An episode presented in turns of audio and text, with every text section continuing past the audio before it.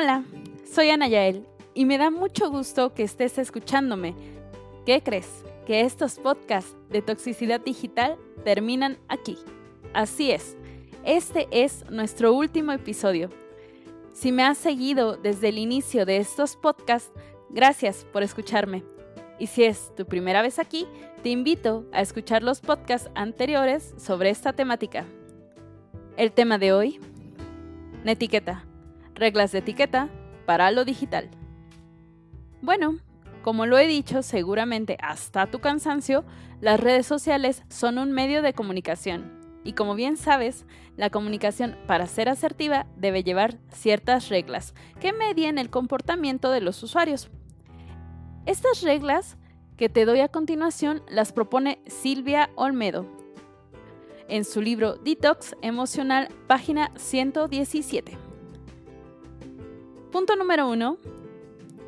Nunca etiquetes a alguien en una foto sin su consentimiento. ¿Qué tal si no te gustó cómo saliste en una foto y alguien la sube? ¡Terror! Así que no se lo hagas a otros. Ojo, no estoy diciendo que no subas fotos con tus amigos, sino que te asegures que tus amigos quieren subas esa foto. Así dejarás un buen recuerdo. No reenvíes cadenas.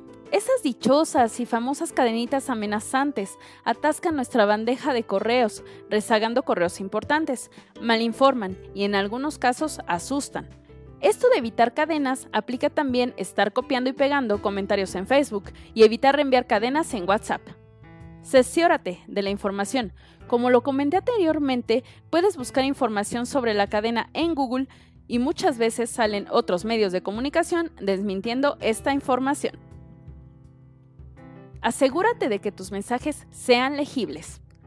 Parte de la comunicación asertiva en cuanto a comunicación escrita, recae en la ortografía y redacción, así que usa acentos, punto y coma, mayúsculas si es necesario.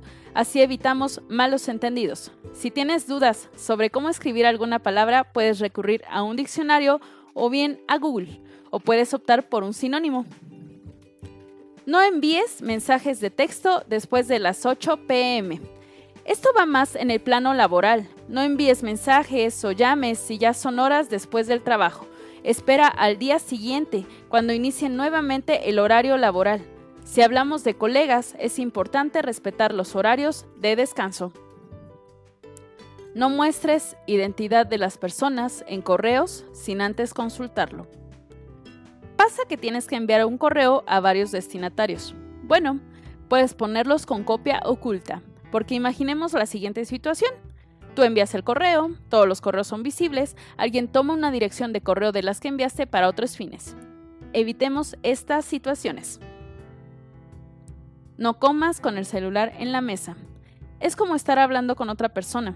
Destina tiempo para quienes están a tu alrededor. Al final de cuentas, tu celular está a tu entera disposición, así que puede esperar. Silencia tu dispositivo en eventos públicos, fiestas, reuniones, conferencias. Nunca olvides que detrás del celular hay otra persona. Aplica la calidez. Puedes valerte de emojis, pero con medida. Sé respetuoso. Trata al otro como a ti te gustaría ser tratado. Sé empático, asertivo y cuidadoso. No puedo creerlo. Por mi parte, ha sido un gusto compartir contigo estos podcasts. En verdad lo disfruté. Espero para ti la información sea útil y gratificante, así como lo fue para mí. Antes de despedirnos, quiero agradecer al Centro de Integración Juvenil Azcapotzalco por darme la oportunidad de hacer este podcast y claro, por la difusión del mismo. Ahora, te digo a ti, sigamos cuidándonos ante esta pandemia. Recuerda que cuidarte también es cuidar a los que más quieres. Hasta luego. Gracias.